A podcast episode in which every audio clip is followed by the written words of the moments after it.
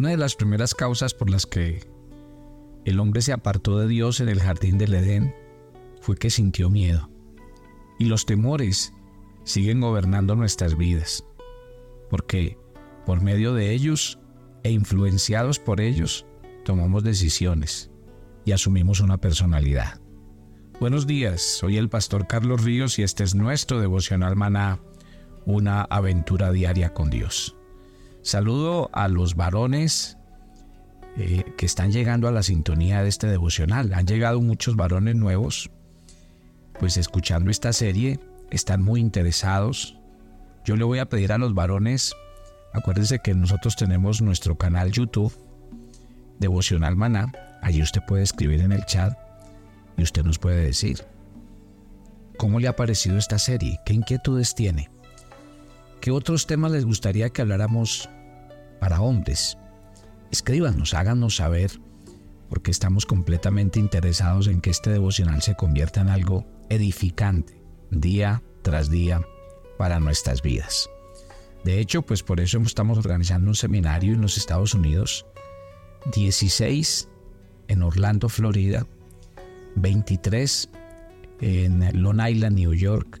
Allí vamos a estar reunidos todo un día con conferencistas expertos a través de talleres, de conversatorios, de exposiciones que yo sé que van a dejar una gran enseñanza para nuestras vidas.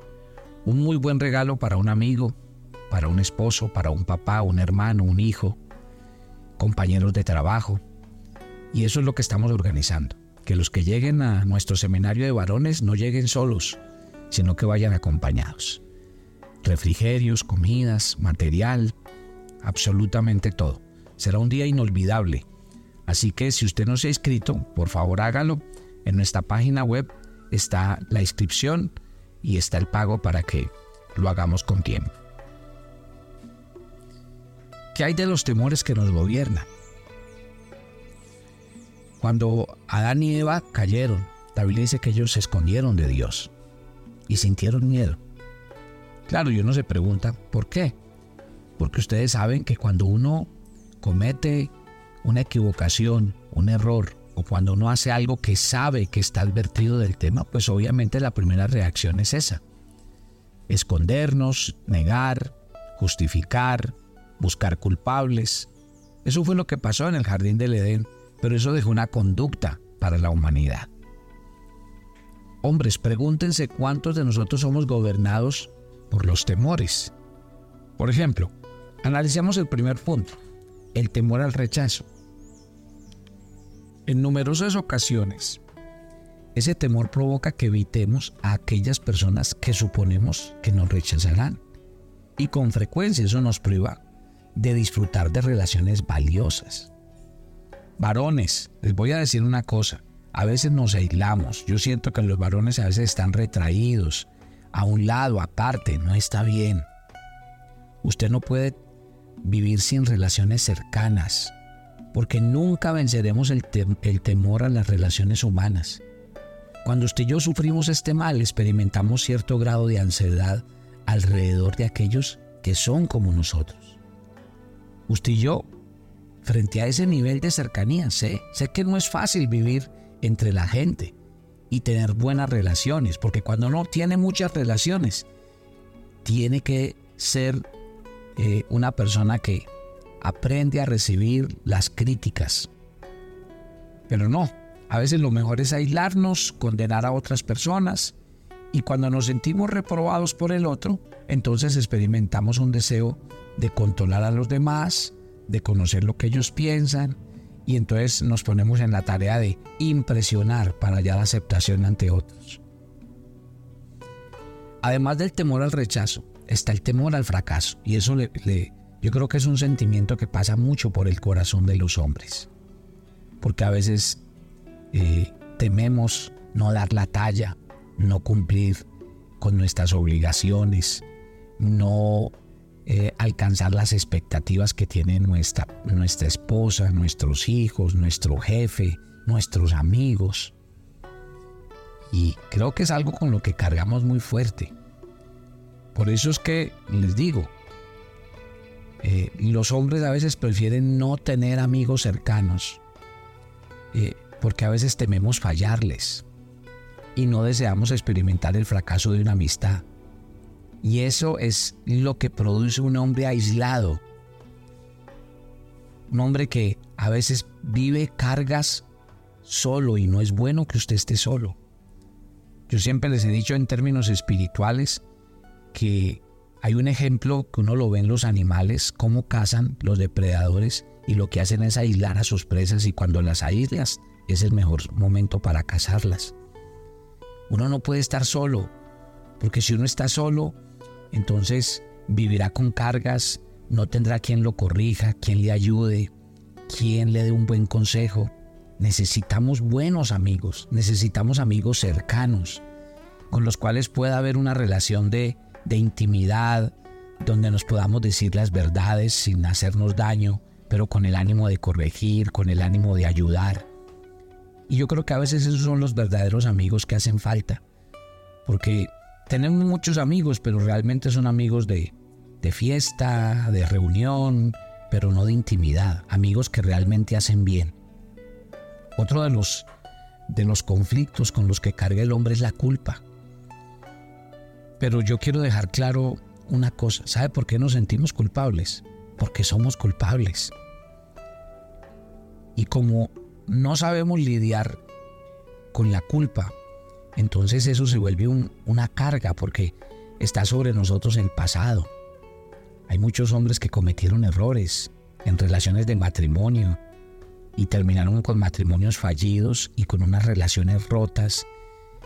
Fracasaron como padres porque no supieron lidiar una situación en un momento. Entonces vivimos un poco de culpas por el tema económico, porque no hemos sabido cumplir una responsabilidad. Entonces eso nos carcome varones, y por eso muchos terminan metidos en droga, en alcohol, o unos queriendo solucionar una, una relación sentimental, se terminan metiendo en otra y en otra, y se enredan más la vida, porque no sabemos lidiar con la culpa. Cuando si hay algo que uno encuentra en la relación con el Señor Jesús, es que la Biblia dice que Él vino a darnos perdón de nuestros pecados. Y que cuando uno realmente aprende a reconocer que se equivocó, pues lo decíamos en el devocional la semana pasada, hay que aprender a pedir perdón. Si yo me siento víctima de mis padres, de lo que hicieron conmigo, de lo que pasó conmigo, pues yo debo perdonar en vez de asumir esa posición de víctima y entonces yo termino repitiendo la misma historia. Hay que pedir perdón. Hay que aprender a reconocer que nos equivocamos, pero no podemos seguir cometiendo el mismo error todo el tiempo.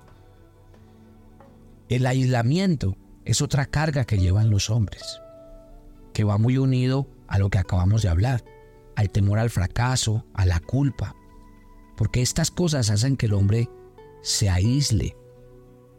Como no tenemos con quién contar nuestros temores interiores, entonces lo que hacemos es crear como una especie de máscara. Y estamos tratando con esa máscara de que la gente no se nos acerque. Y entonces por eso muchos hombres tienen fama de ser personas eh, asociales, que no les gusta reunirse con nadie, que no van a ninguna parte. Pero no es que esa persona no esté sintiendo nada, sino que no tiene, digamos, el coraje de enfrentar la realidad y de saber que el aislamiento no trae nada bueno. De hecho, una de las cosas yo creo que más importantes en la vida de un, de un ser humano son sus relaciones interpersonales. Cuando Dios dijo no es bueno que el hombre esté solo, no solamente está hablando del matrimonio. Las relaciones interpersonales son vitales porque nosotros, a nosotros Dios nos hizo como seres sociales. Y qué bueno uno contar con buenos amigos, verdaderos amigos. Uno contar con verdaderos ambientes donde eh, los amigos se llaman la atención, donde los amigos se corrigen, se dicen las verdades en amor, en sinceridad, sin ánimo de destruir ni criticar, sino porque realmente nos interesa la otra persona. Yo tengo que reconocer una cosa como, como pastor cristiano en, en Latinoamérica, y es que lastimosamente nuestra cultura latinoamericana, aunque somos folclóricos, somos felices, somos espontáneos, asimismo hay otras cosas que nos dañan. La hipocresía en las relaciones, la falsedad, la mentira, A veces hacemos lo que sea por, por quedar bien y aparentamos cosas que no, que no somos. Y, yo creo que eso sí es fatal en las relaciones. Pero a pesar de que existen este tipo de personas, yo le quiero decir a usted que vive aislado, hay personas buenas, hay personas que quieren ayudar, hay personas que quieren ser verdaderos amigos. O sea que yo creo que en ese orden de ideas, mi, mi querido varón, no se cierre, no se aísle, no se llene de culpas ni de temores. No deje que el temor al rechazo y al fracaso terminen paralizando su vida. Porque la Biblia es muy clara. El Señor vino a traernos libertad. Y esa libertad que vino a darnos el Señor es esa. Por eso yo le insisto a los hombres que hay que dejar que Dios trabaje en sus vidas. Porque cuando el Espíritu Santo trabaja en nosotros, la Biblia dice que el que está en Cristo es una nueva criatura, porque el Señor cambia el corazón de piedra por un corazón de carne, porque el Señor es capaz de limpiar, restaurar y renovar un corazón que está herido o que cometió errores. Cuando uno llega al Señor, el Señor promete una vida nueva y transformada. Por eso no le estamos ofreciendo religión, le estamos ofreciendo un cristianismo como un modo de vida que tiene un impacto total sobre su vida. Otra de las cargas con las que vive el hombre es la justificación. ¿Y sabe cuál es el problema de la justificación? Que todo el tiempo no admitimos nuestros errores, no admitimos nuestros temores, inseguridades y pecados. Y, como consecuencia, una persona así vive en el, autoengaño. le, le pongo un simple ejemplo. Si usted va con su pareja a una reunión y resulta que se perdieron y por eso llegaron tarde. Pero usted al llegar a la reunión, si alguien le pregunta, ¿estaban perdidos? ¿Sabe qué responde un hombre? No, perdidos no. En realidad solo tuvimos que dar algunas vueltas, pero aquí llegamos. Porque, porque no somos capaces como de expresar ese sí, me perdí. Sí, increíble porque nos enseñamos a eso, a vivir una vida de mentira. Voy a llegar a un punto crítico en el hombre. Y yo sé que aquí muchos se van a sentir mucho más identificados, porque muchas mujeres me lo preguntan. Es más, mi esposa me ha recriminado muchas veces esto y ha sido un proceso de sanidad en mi vida, y es el silencio de los hombres. La mayoría de los hombres, ojo, creyentes o no, viven en silencio. ¿Quién lo iba a creer? Pero la gente pensará que yo soy un gran conversador. No, mi tarea es hablar. Y yo hablo, de día, de noche, donde quiera que voy me toca hablar. Pero en el plano personal tengo que reconocer que muchos de los grandes problemas que tuve con mi esposa al comenzar mi relación fue ese. No hablaba. Entonces la mujer dice, pero entonces ¿qué hago? ¿Qué sé que estás pensando? ¿Hacia dónde vamos? ¿Qué vamos a hacer? Cada vez que la mujer quiere compartir su mundo emocional, el esposo experimenta cierto grado de ansiedad y es por eso en múltiples ocasiones, él prefiere incluso trabajar largas horas en la oficina antes que llegar a la casa. Tremendo, ¿no? Mire, un experto decía, debido a que los hombres no entienden ni saben cómo expresar sus emociones, no saben cómo lidiar con el dolor emocional.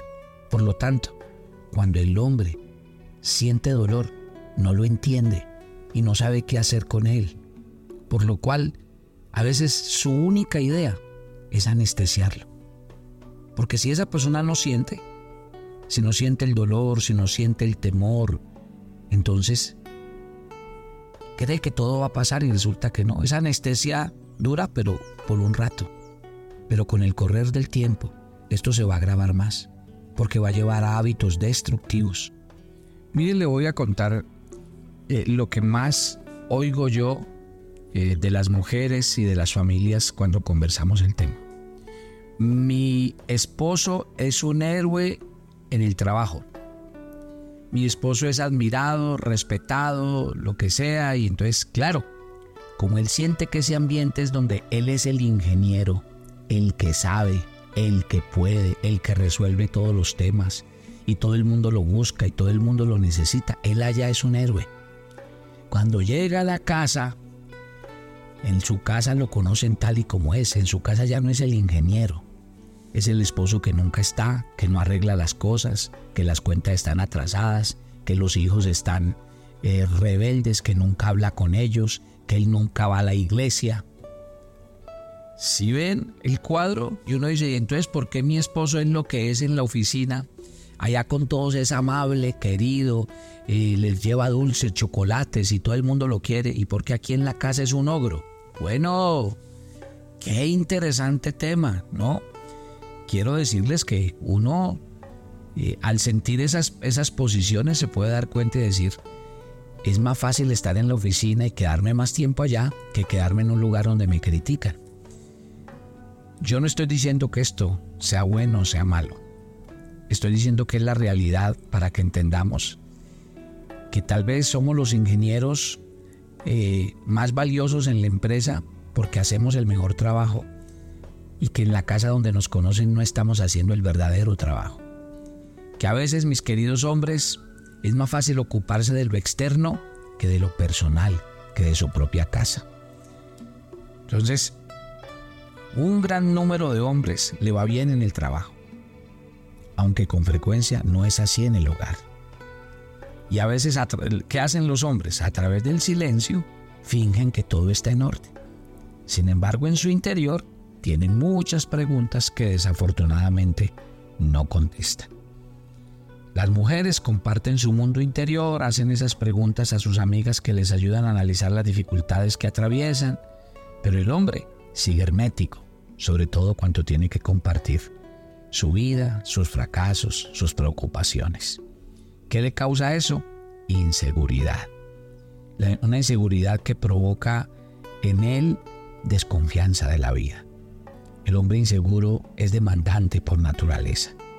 Y usted ve, un hombre se vuelve eh, aquel que quiere ser servido más que servir, quiere ser importante, quiere ser el centro de atención. Mírele sus pasatiempos preferidos y están por encima de su familia, porque el hombre inseguro se vuelve egoísta. Oiga hablar a un hombre inseguro y este será su lenguaje. Todo me sale mal, todo el mundo habla de mí, esto me trae mm, mm, cosas malas y los demás la han tenido fácil, pero yo tuve que trabajar, yo tengo que pensar en mi felicidad, nadie me entiende, nadie me visita, yo a nadie le importo. Y esa misma inseguridad provoca que el hombre sea controlador. Sí, increíble, familia. O buscamos al Señor o yo no sé qué vamos a hacer.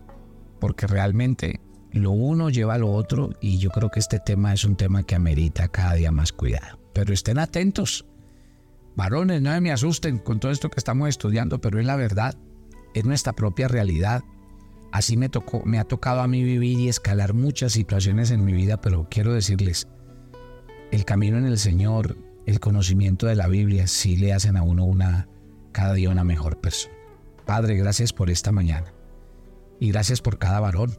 Gracias por cada varón que tiene la valentía en su corazón de entender, de saber que no podemos dejarnos gobernar por estos temores, sino que la Biblia dice que en el amor no hay temor porque el perfecto amor de Dios echa fuera el temor y que en Dios vamos a ser personas completamente diferentes. Bendice a cada hombre, a cada familia y gracias por este tiempo. En el nombre de Cristo Jesús. Amén. Y amén. Y yo los espero mañana para que sigamos con esta interesante serie. Bendiciones para todos.